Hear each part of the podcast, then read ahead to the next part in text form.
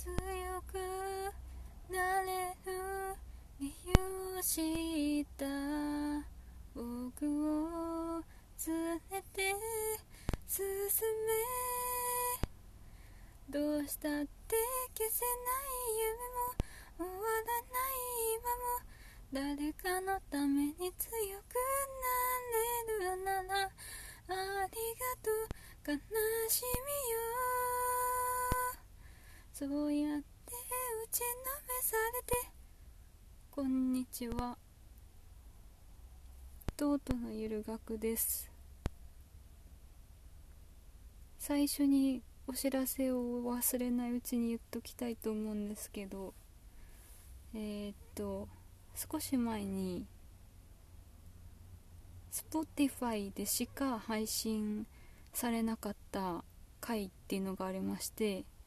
その時に Apple Podcast で聞いてくださってる方もしあのなんか評価的なコメント的なことをつけてくださっててもちょっと持ってるその自分が持っている端末が大体全部大体全部っていうか Android なので確認できておらず。コメントついてるかわからないけど何かこう評価的なことしてくださってて反応ないなと思ってたらもしすいません。ということを言っていました。Spotify でしか配信されない回で言っちゃったので Apple Podcast で聞けない時に言っちゃったんでちょっと意味なかったなって今気づいたんで。最初のお知らせです。で私えっと前回のあの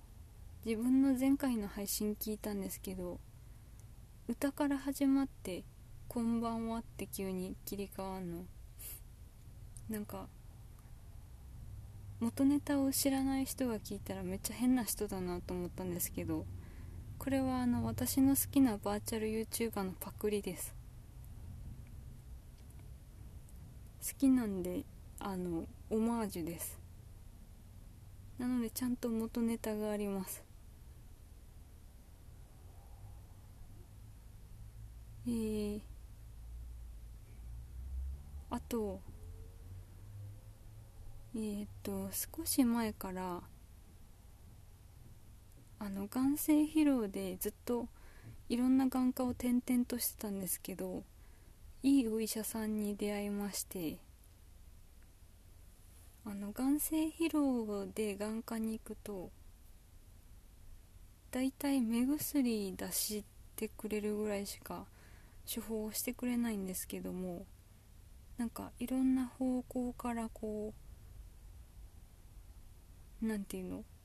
処置を検討してくれたりちゃんと今までの眼科もそうだったけど今までの眼科よりもちゃんと患者さんを見ているなとかそのなんだろう。先生のやっぱりこの雰囲気がいいっていうと違うな。雰囲気は取り立てていいっていう優しいっていう感じではないんですけど本当にちゃんと患者のためになることを考えてやってくれてるなって感じられる素敵な先生に出会えたのでそこの眼科でちゃんと治療していこうと思います。思ってたよりね自分で予想してたより本当に眼性疲労ひどいっぽいのでちょっと年単位で回復するのに時間かかりそうですけどまあ悲観してないといえば悲観する時がないといえば嘘になりますけど最近はあの本当にねここ数日すごく元気になってきてというか眼性疲労のことのみならずその他全てのことについて前向きじゃなくてすごくフラットにポジティブとネガティブの間または何にも印象がないみたいなフラットな状態で過ごすことができていますのでとてもいい感じなのでこのままあの淡々と治療して